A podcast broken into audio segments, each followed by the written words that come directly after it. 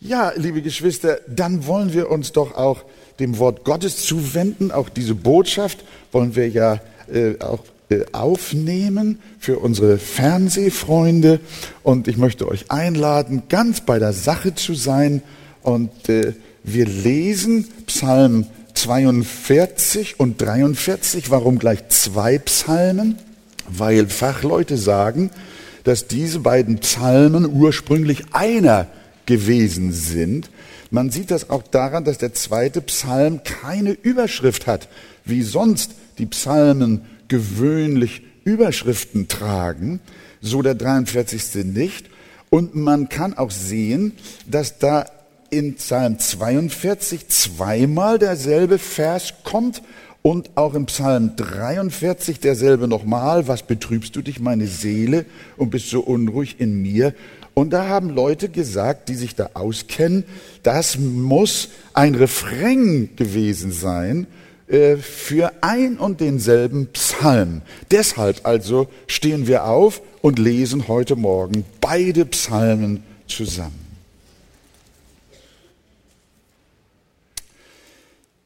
Dem Vorsänger eine Unterweisung von den Kindern Choras wie ein Hirsch nach Wasserbächen lechzt, so lechzt meine Seele, o oh Gott, nach dir.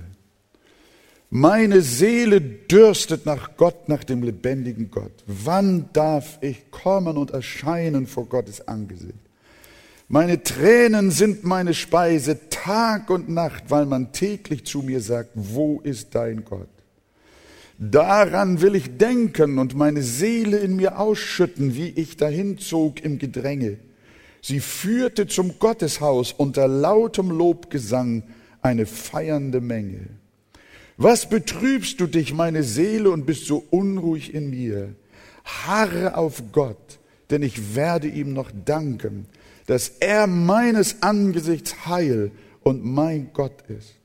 Meine Seele ist betrübt, darum gedenke ich deiner im Lande des Jordan und der Hermonkuppen am Berge Miza. Eine Flut ruft der anderen beim Rauschen deiner Wassergüsse. Alle deine Wellen und Wogen sind über mich gegangen. Des Tages wolle der Herr seine Gnade verordnen und des Nachts wird sein Lied bei mir sein, ein Gebet zu dem Gott meines Lebens. Ich will sagen zu Gott, meinem Fels, warum hast du meiner vergessen? Warum muss ich traurig einhergehen, weil mein Feind mich drängt? Wie Zermalmung meiner Gebeine ist der Hohn meiner Bedränger, da sie täglich zu mir sagen, wo ist dein Gott? Was betrübst du dich, meine Seele, und bist so unruhig in mir? Harre auf Gott, denn ich werde ihm noch danken, dass er meines Angesichts heil und mein Gott ist. Schaffe mir Recht, o oh Gott, und führe meine Sache wieder ein liebloses Volk. Errette mich von dem falschen und bösen Mann, denn du bist der Gott, der mich schützt. Warum verwirfst du mich? Warum muss ich traurig einhergehen, da mein Feind mich drängt? Sende dein Licht und deine Wahrheit, dass sie mich leiten, mich bringen zu deinem heiligen Berg und zu deinen Wohnungen, dass ich hineingehe zum Alltag Gottes, zu dem Gott, der meine Freude und Wonne ist, und dich preise auf der Harfe, o Gott, mein Gott. Was betrübst du dich, meine Seele, und bist so unruhig in mir? Harre auf Gott, denn ich werde ihm noch danken, dass er meines Angesichts heil und mein Trost ist. Soweit der eine beziehungsweise die beiden Psalmen. Wir nehmen Platz miteinander.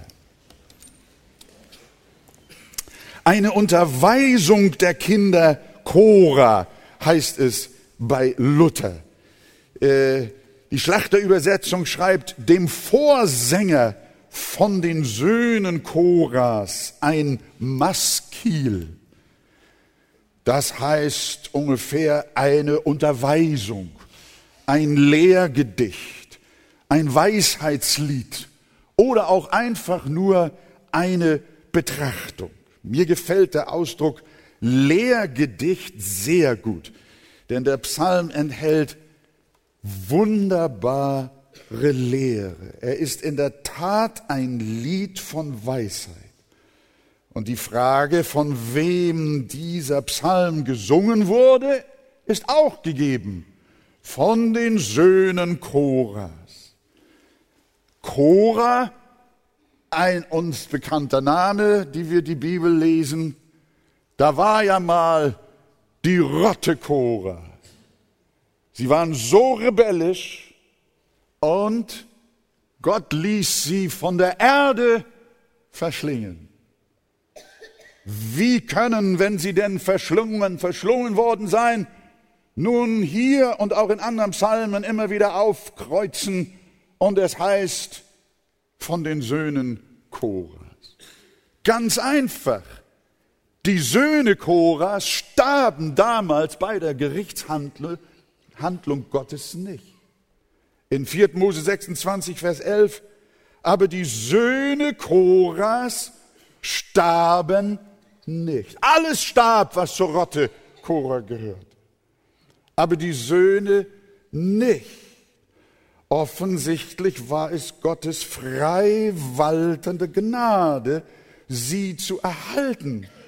Und sie haben möglicherweise auch aus Dankbarkeit an diese unverdiente Bewahrung, haben sie sich der anbetenden Musik geweiht und sind zu einem Geschlecht von Tempelsängern geworden und haben in vielen Gottesdiensten Psalmen und Loblieder zur Ehre des Allmächtigen gesungen. Darum auch die Überschrift dem Vorsänger von den Söhnen Koras. Da muss also ein Lobpreisleiter gewesen sein, ein Vorsänger. Und äh, der übte mit ihnen die herrlichen Lieder ein. Und so waren sie es, die zu gottesdienstlichen Festen auch dem Psalm 43, äh 42 und 43 gesungen haben, wie uns hier die Überschrift verrät. Ein kleiner Einschub, liebe Geschwister und Freunde. Die Söhne Koras sind auch ein wunderbares Bild schon auf das Evangelium. Da werden Menschen, die eigentlich bestimmt waren zum Gericht, verschlungen zu werden in der Erde, werden doch einige gerettet. Und diese Geretteten preisen Gott und werden Tempelsänger so sind doch auch wir zusammen mit einem verdorbenen und unter dem Urteil stehenden Menschengeschlecht nicht in die Hölle verschlungen worden, sondern Gott hat uns als Söhne und Töchter des Allerhöchsten errettet von dem Untergang. Und aus uns wurde durch seine Gnade ein Volk des Lobgesanges in Jesu Namen. Wir sind, lasst es mich mal so sagen, doch auch Tempelsänger, oder nicht? Wir möchten mit einstimmen in das Lob Gottes. Und so ist es wahr, dass wir den Söhnen Koras ähnlich sind. Manche Übersetzungen sagen, die Kinder Koras. Wir sind den Kindern Koras ähnlich. Welch eine Gnade. Nun, äh, habe ich hier natürlich äh, einen weiteren Gedanken. Der Psalm beginnt mit einem leidenschaftlichen Zeugnis. Da die Söhne Koras offensichtlich nur die Vortragenden dieses Psalms gewesen sind, scheint es aufgrund des Stils durchaus möglich, dass David auch der Verfasser dieser Psalmen ist. Aber wie dem auch sei, hier hat jemand Verlangen, Sehnsucht nach Gott. Und was könnte das für ein Mensch sein? Es muss ein tiefgläubiger Mensch gewesen sein, der diesen Psalm formuliert hat. Ein wiedergeborener Mensch, sage ich sogar. Denn Ungläubige haben nicht Sehnsucht nach Gott. Oft wird behauptet, dass alle Menschen Gott suchen würden. Aber die Bibel sagt, dass das gar nicht stimmt. Die Grundlehre der Bibel ist, Römer 3, Vers 11, da ist keiner, der nach Gott fragt.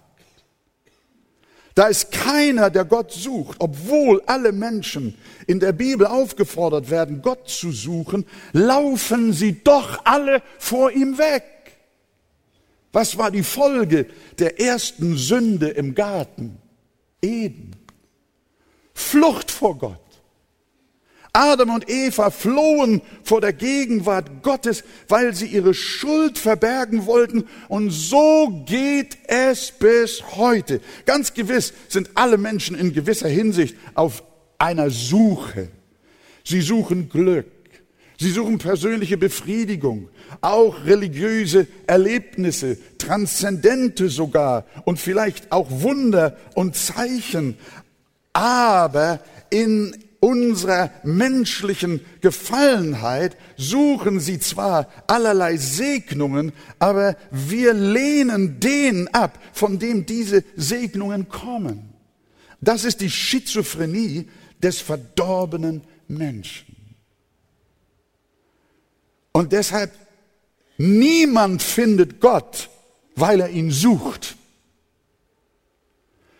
sondern nur weil Gott ihn gesucht und gefunden hat.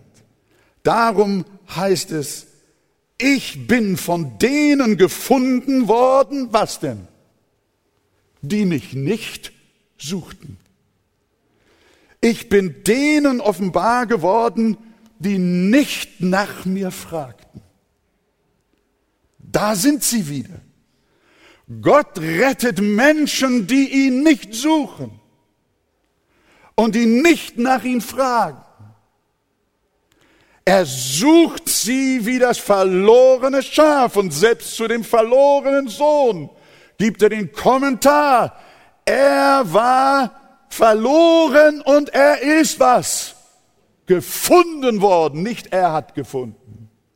Er war tot und er ist lebendig geworden. Erst wenn wir von Gott gefunden worden sind und zu Schafen seiner Weide gemacht worden sind, erst dann fangen wir an, Gott zu suchen.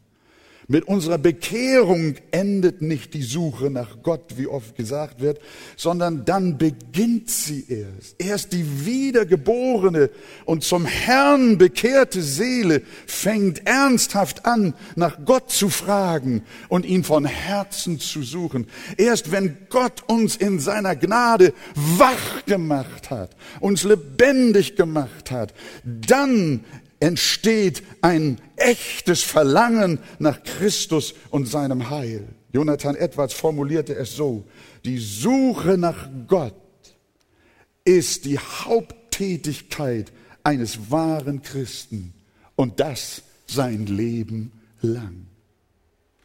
Deswegen das Motto des Paulus, ich möchte ihn erkennen. Das hätte er nie formuliert, als er Christus noch verleugnete. Ich möchte ihn erkennen und die Kraft seiner Auferstehung. Der Psalmist hätte nie den Herrn mit äh, Worten wie diesen gesucht. Wie der Hirsch schreit nach frischem Wasser, so schreit meine Seele Gott zu dir, wenn er nicht ein wiedergeborener, ein tiefgläubiger Mensch gewesen wäre. Nach dir, nach dir verlangt mein Herz. Zieh mich, Herr Jesus, himmelwärts. So singt ein Liederdichter in ganz starker Weise. Verlangen nach Gott, Sehnsucht nach Gott, Durst nach dem Herrn, wie ein Hirsch nach Wasser hat, hat nur eine von dem Heiligen Geist erweckte Seele. Und wenn Menschen hier heute Morgen sitzen, die sagen, geh mir los mit dieser Versammlung, ich will nichts haben mit der Bibel. Ich will nicht mitsingen mit dem Volk des Herrn. Ich bin ein Atheist. Dann sage ich dir, dann bist du nicht auf der Suche nach Gott, wenn du auch viele Dinge in deinem Leben suchst. Aber es mag ja sein, und wir beten darum, dass dein Herz und deine Seele heute erfüllt und erfasst wird von Gottes heiligem Geist. Und dann plötzlich ist eine andere Gesinnung in dir. Und dann suchst du das, was du gestern noch verachtet hast, mit großer Freude, mit großer Sehnsucht und herzlichem Verlangen, weil Gott deine innere Disposition in einem göttlichen Handeln umgestellt hat. Das ist geschehen mit denen, die von neuem geboren sind durch die Gnade des Herrn. Herrn. Halleluja. Amen. Näher, näher, mein Gott, zu dir. Näher zu dir. Drückt mich auch Kummer hier. Droht man mir, soll doch trotz Kreuz und Pein dies meine Losung sein. Näher, mein Gott, zu dir, näher zu dir. Das singen nur die Kinder Gottes, die Erlösten des Herrn. Die Zeichen dass dieser Mann, möglicherweise David, diesen Psalm geschrieben hat, dass er wiedergeboren ist, kommt dadurch zum Ausdruck, dass das Kernziel seiner Sehnsucht Gott selbst ist. In Vers 3 sagt er, meine Seele dürstet nach Gott, nach dem lebendigen Gott. Wann werde ich dahin kommen, dass ich Gottes Angesicht schaue. Der Psalm spricht hier vom Durst nach Gott, nicht vom Hunger. Hunger können wir ja eine Zeit lang aushalten. Aber Durst kann man nicht sehr lange erleiden. Durst ist schrecklich. Er lässt sich nicht beschwichtigen und führt zum baldigen Tod. Und dass er sagt, ich habe Durst nach Gott, ist ein Ausdruck dafür, wie tiefgehend seine Sehnsucht war. Eine wiedergeborene Seele kann es ohne Christus nicht aushalten. Sie verschmachtet, sie kann ohne ihren Heiland nicht leben. So haben manche Gotteskinder im Laufe der Zeit zu mir gesagt und ich habe es selber gesagt, ohne Jesus könnte ich nicht mehr leben. Und wenn du ihn nicht nahe bei dir fühlst, dann entsteht ein Rumoren in deinem Innern. Ein unbändiger Durst wenn ich nur dich habe, so frage ich nichts nach Himmel und Erde. Ich erinnere mich an die Zeiten, wenn meine Frau unseren hungrigen und durstigen Babys die Flasche vorbereitet. Ich bin Glück, dass wir sie drei, drei, drei nacheinander bekommen haben und nicht alle auf einmal. Sie hat dann die Flasche vorbereitet und die kleinen Würmchen, was war mit ihnen? Die hat sie mir in den Arm gelegt und hat gesagt, beruhig sie, beruhig sie. Die schrien und schrien nach der Flasche, nach der Mama. Und was habe ich gemacht? Klapperbüchse? Faxen habe ich gemacht. Und einen kleinen Moment habe ich sie ruhig gekriegt. Einmal weiß ich noch, ich weiß nicht, was Daniela oder was äh, Angela, riss mir meine Klapperbüchse aus der Hand und warf sie also irgendwo auf den Teppich und schrie wieder los. Die Kinder sind erst zur Ruhe gekommen, als sie bei der Mutter waren. Da habe ich etwas gelernt. Für wenige Minuten mögen diese Ruhigstellungstricks funktionieren, aber dann geht das Geschrei wieder los. Sie wollten keine Klapperbüchse und auch keine Quietschereien, sondern sie wollten Mama. Und so geht es auch echten Gotteskinder. Du kannst sie vielleicht einen kleinen Moment mit Klapperbüchsen der Welt ablenken und auch mit allerlei frommer Unterhaltung, Spielerei und Abwechslung. Aber der Durst in ihrer Seele gibt ihnen keine Ruhe, bis sie wieder ganz am Herzen Gottes sind. So sind sie, die aus Gott geboren sind. Aber da ist noch ein weiteres Zeichen. Wiedergeborene haben auch Lust an der Versammlung des Herrn. Schaut mal Vers 5 an. Wenn ich denn des inne werde, so schütte ich mein Herz heraus bei mir selbst.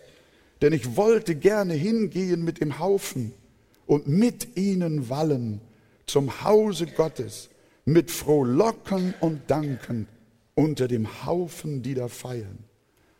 Wer aus Gott geboren ist, der hat auch Sehnsucht nach den Gottesdiensten und der Gemeinschaft der Gemeinde, wo der Name des Herrn angebetet wird. David fühlte sich nirgendwo so daheim wie im Tempel seines Gottes. Da, wo Gott wohnte, da wollte auch er zu Hause sein. Er begnügte sich nicht mit einer isolierten Individualfrömmigkeit. Er verließ nicht die Versammlungen, sondern als er von den Gottesdiensten in Zion abgeschnitten war, schmachtete er nicht nur nach Gott, sondern auch nach seinem Hause und nach seinem Volk. Ich wollte gerne hingehen mit dem Haufen und mit ihnen wallen zum Hause Gottes mit frohlocken und danken unter denen, die da feiern. Als Israel in babylonischer Gefangenschaft war, konnten sie das Heiligtum Gottes in ihrer Heimat nicht vergessen. Und sie riefen, vergesse ich dein Jerusalem, so sterbe mir ab meine rechte Hand. Meine Zunge klebe an meinem Gaumen, wenn ich nicht dein gedenke, wenn mir nicht Jerusalem meine höchste Freude ist. Psalm 84, Vers 11. Denn ein Tag in deinen Vorhöfen ist besser als sonst tausend. Ich will lieber die Tür hüten in meines Gottes Hause, als wohnen in der gottlosen Hütten. Und wie sang David in dem berühmten 23. Psalm, Gutes und Barmherzigkeit werden mir folgen mein Leben lang und ich werde bleiben im Hause des Herrn immer da. Eine wiedergeborene Seele kann nicht leben ohne die Gemeinde des Herrn. Sie kann nicht leben ohne da zu sein, wo die Wohnung des Allerhöchsten ist. Ich werde bleiben im Hause des Herrn immer da. Wie sieht es mit uns aus? Was für ein Verhältnis hast du zu deiner Gemeinde? Fällt es dir schwer, die Gottesdienste zu besuchen? Ist das Bett dir am Sonntagmorgen lieber und die Disco vom Vorabend auch? Zieht dich wenig unter das Wort Gottes und die gemeinsame Anbetung der Heiligen? Dann müsstest du dich fragen, Stehst du wirklich im lebendigen Glauben? Wohnt Jesus durch den Heiligen Geist wirklich in deinem Herzen? Niemand kann von einem anderen sagen, er sei nicht wiedergeboren. Aber wir dürfen und sollen einander die Frage stellen, wie Paulus es auch getan hat, prüfe, ob du im Glauben bist. Und das, mein Freund, das sei auch dir heute Morgen in Liebe gesagt. Denn wenn du nicht Freude am Herrn und seinen Gottesdiensten hast, dann musst du deinen geistlichen Zustand einmal erforschen. Natürlich sind wir in Not und manchmal in Trübsal und in Anfechtung und auch irritiert und enttäuscht. Und es mag sein, dass die Freude auch am Gottesdienstbesuch mal mehr, mal weniger ist und vielleicht auch phasenweise du innerlich dich gelähmt fühlst. Aber wenn das ein bleibender Zustand ist, dann lieber Freund, liebe Schwester, lieber Bruder, dann schau einmal, ob du nicht von David etwas lernen könntest, wenn er denn den Psalm geschrieben hat, von den Kindern Korah, die ihn gesungen haben. Denn wenn wirklich Gottes Geist in dir wohnt, dann rumort etwas in dir, dann schreit etwas in dir, wie der Hirsch nach frischem Wasser. Und du findest keine Ruhe, bis du wieder da bist in dem, das deines Vaters ist. Natürlich muss ich auch äh, deutlich machen, dass geistliche Leiter Verkündiger, Pastoren eine ganz enorme, eine große Verantwortung haben für die Menschen, die in den Gottesdienst gezogen werden sollen. Wir dürfen unsere Besucher in den Versammlungen niemals mit belustigender Unterhaltung abspeisen. Ihr sehnsuchtsvolles Herz verlangt nicht nach Spielerei und nicht nach klingenden Schellen, sondern wiedergeborene Menschen haben Sehnsucht nach geistlicher Nahrung, nach lebendigem Wasser, nach dem Wort des Allerhöchsten. Und wenn es eine Zeit gibt, dass Christen von einem Meer zum anderen laufen, wie Amos es einmal prophetisch sagt, und das Wort des Herrn suchen und es sich finden werden, dann liegt die Verantwortung bei denen, die sich weigern, die Schrift so zu verkündigen, wie sie durch den Heiligen Geist verfasst worden ist. Eine wiedergeborene Seele sehnt sich nach Gottes Wort, nach Gemeinschaft mit Gott, nach dem Tempel des Allerhöchsten.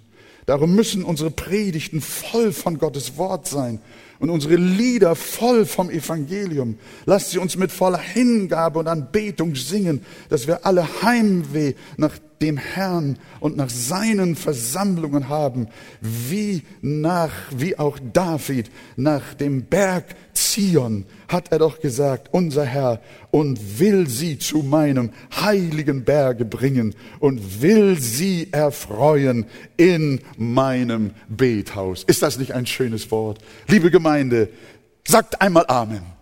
Wir haben davon gesprochen, dass der Psalmist ein wiedergeborener Mensch war. Das erste Anzeichen seiner Wiedergeburt ist, dass er leidenschaftlich den lebendigen Gott selbst gesucht hat und nicht die Dinge, die er gibt in erster Linie. Und das zweite Anzeichen war, dass er ebenso leidenschaftlich Verlangen nach den Gottesdiensten der versammelten Gemeinde hatte. Und jetzt möchte ich mit euch ein drittes Zeichen äh, eines wiedergeborenen Menschen besprechen. Das mutet etwas ungewohnt an, aber hört mal. Ich behaupte einfach, das war sein zerrissenes Herz. Stellen wir einmal einige Sätze aus diesen beiden Psalmen einander gegenüber. Vers 4, 42, Vers 4. Meine Tränen sind meine Speise Tag und Nacht weil man täglich zu mir sagt, wo ist nun dein Gott? Merken wir, wie sein Gemüt müde ist? Vers 7. Mein Gott, betrübt ist meine Seele in mir. Vers 10. Warum hast du mich vergessen? Warum muss ich so traurig gehen, wenn mein Feind mich drängt? Vers 11. Es ist wie Mord in meinen Gebeinen. Wie muss der Mann sich dreckig gefühlt haben? Es ist wie Mord in meinen Gebeinen, wenn mich meine Feinde schmähen und täglich zu mir sagen, wo ist nun dein Gott? Und Psalm 43 im ersten Vers geht so weiter. Gott, errette mich von den falschen und bösen Leuten. Was kommt uns hier entgegen? Angst, Unglaube, Zweifel, Depression. Aber dann ist in demselben beiden Psalmen noch ein anderer Ton zu finden. Er ist durchmischt mit einer anderen Art von Versen und Worten, die dann zum Beispiel 42, Vers 6 lauten, was betrübst du dich, meine Seele, und bist so unruhig in mir? Harre auf Gott, denn ich werde ihm noch danken dass er meines Angesichts Hilfe mein Gott ist. Vers 9. Am Tage sendet der Herr seine Güte und des Nacht singe ich ihm und bete zu dem Gott meines Lebens. Vers 4. Ich gehe hinein, 43 Vers 4. Ich gehe hinein zum Altar Gottes, zu dem Gott, der meine Freude und Wonne ist und dem ich auf der Harfe danke, mein Gott.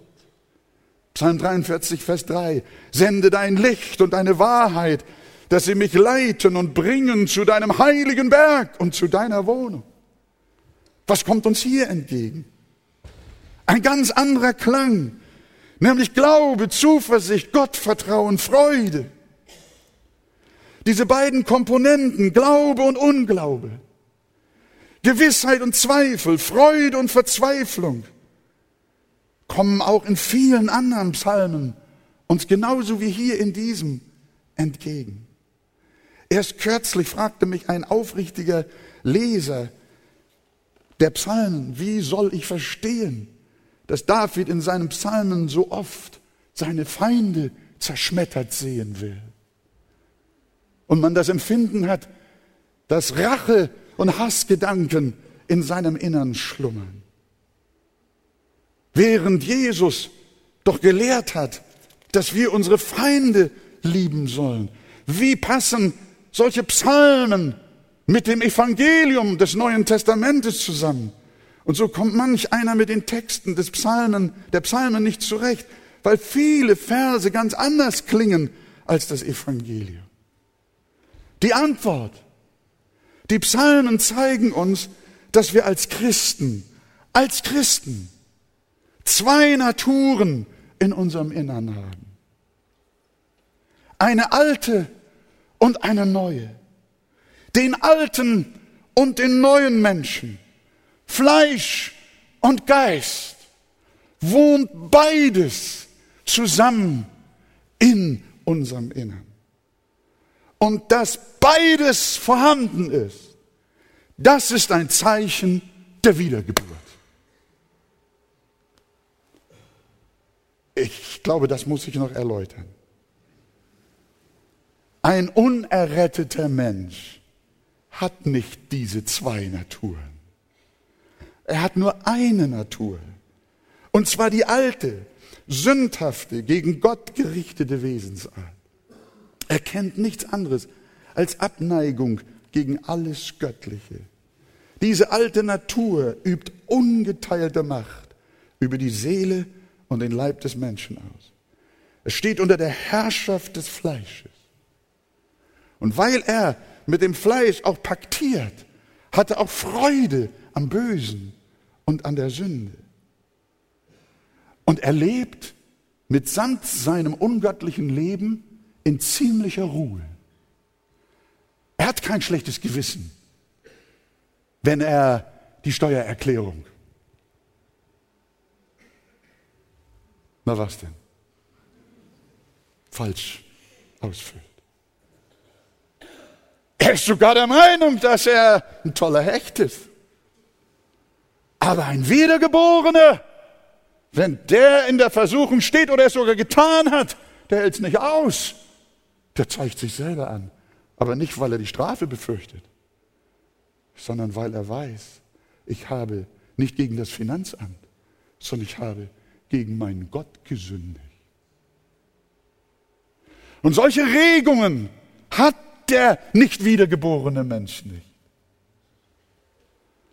Aber der wiedergeborene Mensch wird empfindlich, sensibel, weil neben seiner alten, zur Sünde hin geneigten Natur eine neue Wesensart, eine neue Gesinnung hinzugekommen ist und die widerspricht seiner alten Art.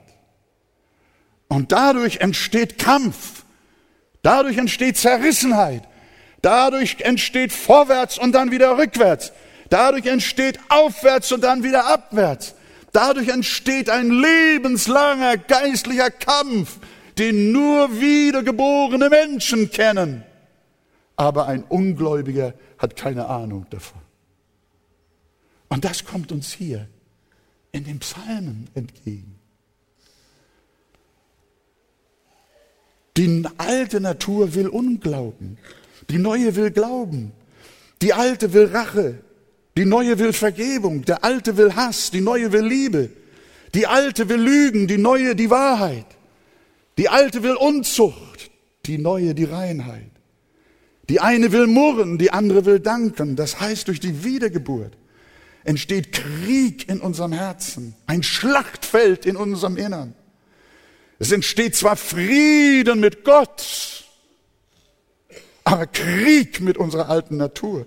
Und es entbrennt eine lebenslange Schlacht zwischen Geist und Fleisch. Ich hörte von einem ledigen Mann, schon etwas äh, fortgeschrittenem Alter, war schon gewohnt, äh, sich an seine ziemlich vermüllte Wohnung zu gewöhnen und fand das auch gut. Und dann kam es, dass er seine frisch vermählte Braut in seine Wohnung holte. Und was hat die gemacht? Ach, das wisst ihr Frauen, nicht wahr? Die fing sofort an aufzuräumen. Und was gab es? Crash. Den ersten Ärger. Weil der Mann von Natur aus das Chaos liebte und die Frau von Natur aus die Ordnung, hatten sie dauernd Zoff. Und so sieht es in der Wohnung unseres Herzens aus. da ist dauernd Zoff. Da ist Jesus eingezogen und will immer aufräumen. Halleluja. Halleluja. Hast du auch schon gemerkt, Falk, ne? Ja, ja. Ja, wer hat das schon gemerkt, dass Jesus immer aufräumen will? Oh, ich muss euch ganz ehrlich gestehen, das ist mit meiner Frau so ähnlich. Die will auch immer aufräumen. Und ich? Oh Mann, schon wieder. Aber das nur nebenbei. Auf jeden Fall sehen wir, dass in den Psalmen, was Paulus in Galater 5 schreibt, das Fleisch begehrt auf gegen den Geist und der Geist gegen das Fleisch. Und die sind gegeneinander, sodass ihr nicht tut, was ihr wollt. Und das ist ein Zeichen der Wiedergeburt. Ja, denn der innere Kampf beweist, dass der Heilige Geist eingezogen ist. Und genau darum hatte der Psalmist solche zwiespältigenden Haltungen und Empfindungen. Und genau darum geht es auch dir so. Und ich muss bekennen, auch mir so. Ich kenne Augenblicke, da bin ich so im Glauben und so voller Zuversicht und bin so voller Hoffnung auf Gott, meinen Feld, dass mich überhaupt nichts erschüttert. Aber irgendwann und wo in einer Situation werde ich auf dem falschen Fuß erwischt und schon kriege ich Depression und sage, mein Gott, warum hast du mich verlassen? Warum bin ich so allein? Bin ich hier so alleine so ein komisch verbogener Typ? Kann es sein, dass es euch auch so geht? David und den Menschen, die diesen Psalm geschrieben, verfasst und gesungen haben, ging es auch so. Manchmal erfüllt mich Angst und Sorge, aber dann wieder Kühnheit und heiliges Gottvertrauen. Und das zeigen hier die Psalmen. Dort legen Menschen Zeugnis ab von ihrer Doppelnatur, von ihren geistlichen Kämpfen und ihrem Auf und Ab im Ringen um ein heiliges Leben. Und das alles schütten sie im Gebet vor Gott aus und werden uns doch durch ihre Ehrlichkeit und Aufrichtigkeit zu einem wunderbaren Trost. Ist das nicht so? Wenn sie das nicht äh, auch in die Psalme mit eingewebt hätten, sondern nur die Siegesseiten ihres Glaubenslebens, dann sage ich euch, würden wir verzweifeln weil wir das anders erleben, als es dort in der Bibel ist. Aber ich freue mich so, dass Christen, ja, dass Männer und Frauen Gottes da Zeugnis abgelegt haben, nicht in religiöser Heuchelei und Hochstapelei, in, einer, in einem geheuchelten und aufgesetzten Siegesleben, das sie gar nicht leben, sondern dass sie aufrichtig waren, ehrlich waren und zu ihrem Versagen standen und, und be uns bekannten, dass auch in ihrem Leben noch eine alte Natur vorhanden ist. Aber preis Gott, es ist auch eine neue Natur da. In Jesu Namen. Amen. Denn ich habe Lust an Gottes Gesetz. Eigentlich sind die Psalmen ein Spiegelbild von Römer 7. Paulus erklärt uns das theologisch, was die Psalmisten uns poetisch und in ihren Anbetungsliedern äh, nahegebracht haben. Deswegen sind sie voller Lehre. Denn ich habe Lust an Gottes Gesetz, nach dem Inwendigen, nach dem neuen Menschen. Ich sehe aber ein anderes Gesetz in meinen Gliedern, dem alten Menschen. Das widerstreitet dem Gesetz in meiner neuen Gesinnung. Ich elender Mensch, wer wird mich erlösen von diesem zerfallenen, ja, von diesem todverfallenen Leibe? Und dann bricht der Apostel in den bekannten Lobpreis aus, weil er den Ausweg erkannt hat. Und er ruft, ich danke Gott. Durch wen? Durch Jesus Christus. Das heißt, wir bleiben nicht in der Verzweiflung.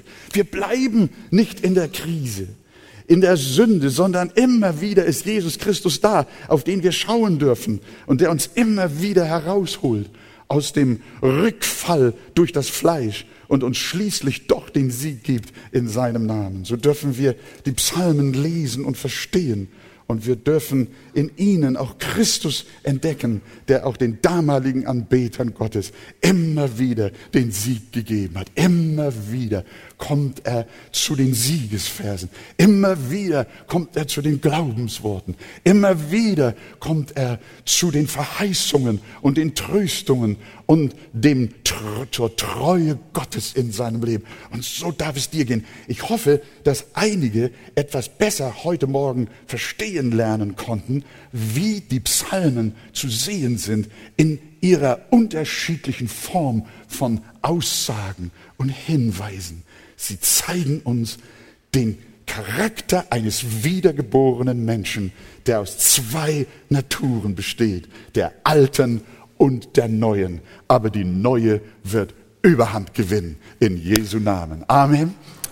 Lebt das, lebt das, lest das und ihr werdet sehen, wie ihr Schub bekommt, wie ihr Dynamik bekommt. Wir gehen jetzt noch einen Schritt weiter. Der, der äh, Psalm der führt uns jetzt zu einem ganz wunderbaren Aspekt, der uns hilft, aus unserer Betrübnis, aus unseren Niederlagen, aus unserer Depression zur Freude durchzubrechen. Jedes Mal, wenn, ich sag David oder auch der Psalmist, Gott von seinen Tränen erzählt hat, von den Wasserwogen und Wellen, die über ihn gehen und auch von seinen Feinden, den falschen und bösen Leuten. Jedes Mal kommt er auf den einen Vers zu sprechen. Und zwar dreimal in unserem Doppelpsalm. Refrain könnten wir sagen. Was betrübst du dich, meine Seele, und bist so unruhig in mir? Harre auf Gott, denn ich werde ihm noch danken, dass er meines Angesichts Hilfe und mein Gott ist. Was passiert hier plötzlich? Im Wesentlichen betet David, wenn er denn sich nicht selbst beklagt, sondern wenn er herauskommt aus der Selbstbemitleidung, betet er in den meisten Versen Gott an. Aber jetzt auf einmal spricht er zu sich selbst. Fällt auf. Was betrübst du dich, meine Seele? Und bist so unruhig in mir. Harre auf Gott. Dr. Martin Lloyd Jones hat dazu geschrieben, wir dürfen zwei Dinge tun. Immer wieder zur Anbetung Gottes zurückkehren, glaubensvoll. Und wir dürfen und sollen zwischendurch und immer wieder uns auch selbst predigen. Predige dir selbst, ist die Botschaft. Dr. Martin Lohn schrieb Depression zum Thema Depression bei Christen. Ich behaupte, sagt er, dass wir mit uns selbst reden sollen, anstatt es unserem Selbst zu erlauben, mit uns zu reden. Meiner Meinung nach ist unser größtes Problem, dass wir unser Selbst zu uns reden lassen, anstatt dass wir zu uns selbst reden. Haben Sie sich klar gemacht, dass der Kummer in Ihrem Leben zum größten Teil der Tatsache zuzuschreiben ist, dass Sie auf sich selbst hören, anstatt dass Sie zu Ihrem Selbst reden. Betrachten Sie einmal die Gedanken, die Ihnen so beim Aufwachen kommen. Sie bringen die Probleme von gestern wieder hervor und sie reden zu dir. Wer spricht da zu ihnen? Ihr selbst spricht zu ihnen. Was er sagen will, er lässt zu, dass, dass unsere Umstände uns predigen. Er lässt zu, dass sie uns voll labern. Und wir sollten nach Lloyds Meinung und eigentlich auch nach des Psalmisten Meinung zwischendurch mal sagen zu unserem Selbst, vielleicht ist es der alte Mensch oder wie auch immer, unserer, unserer verführten Seele, wie immer wir das bezeichnen wollen, jetzt halt du mal endlich die Klappe. Jetzt will ich dir mal was sagen. Jetzt will ich mir mal selber predigen und nicht immer meine Umstände predigen lassen. Und das ist wohl der Grund, weshalb der Psalmist auf einmal und das ja dreimal, wie gesagt, was betrübst du dich, meine Seele? Warum heißt das eigentlich, betrübst du dich? Ist deine Not über dich gekommen, ohne dass Gott es wusste? Ohne dass er Gutes mit dir vorhatte? Ohne dass andere Christen noch viel mehr leiden? Hätte Gott dir nicht auch dein Leben nehmen können? Aber er hat es erhalten und dich vielfach gesegnet. Sag einmal, warum? Warum, warum betrübst du dich? Warum bist du so unruhig? Wolfgang, warum bist du jetzt so nervös? Warum bist du jetzt so voller Angst? Sag es dir selber. Hier ist David uns ein wunderbares Beispiel. Sprich zu dir selbst. Stell dich selbst in Frage. Deine Warums. Hör damit auf. Es gibt doch gar keinen Grund für deine Angst. Der Herr ist doch da. Er umgibt dich von allen Seiten. Mehr noch, du wirst ihm noch danken, dass er deines Angesichts Hilfe und dein Gott ist.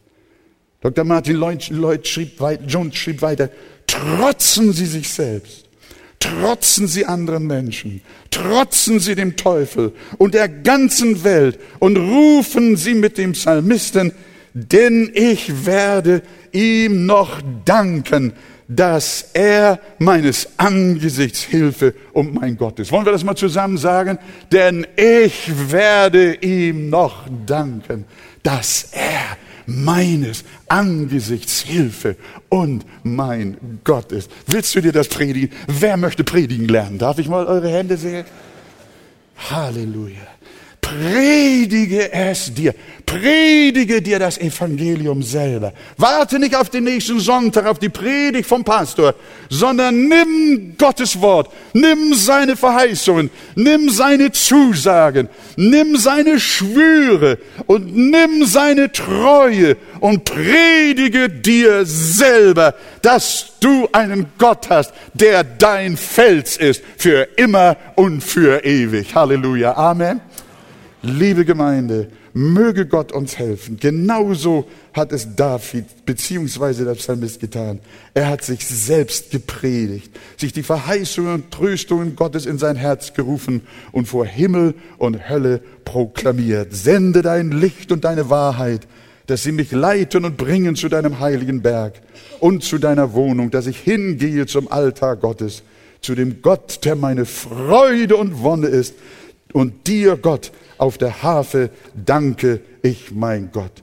Tue dasselbe und der Mensch des Glaubens in dir wird den Sieg davontragen. Also wenn du dich verlassen fühlst, tu zwei Dinge. Bete zu Gott und predige dir selbst. Predige dir das Evangelium. Predige dir Hoffnung, wenn alle Umstände dir Verzweiflung predigen. Das schenke Gott dir in Jesu Namen. Und das lernen wir aus diesen wunderbaren Psalmworten, die uns Segen nicht nur jetzt, sondern für unser ganzes Leben sein möchten. Im Namen des Herrn. Und alles Volk sagt Amen.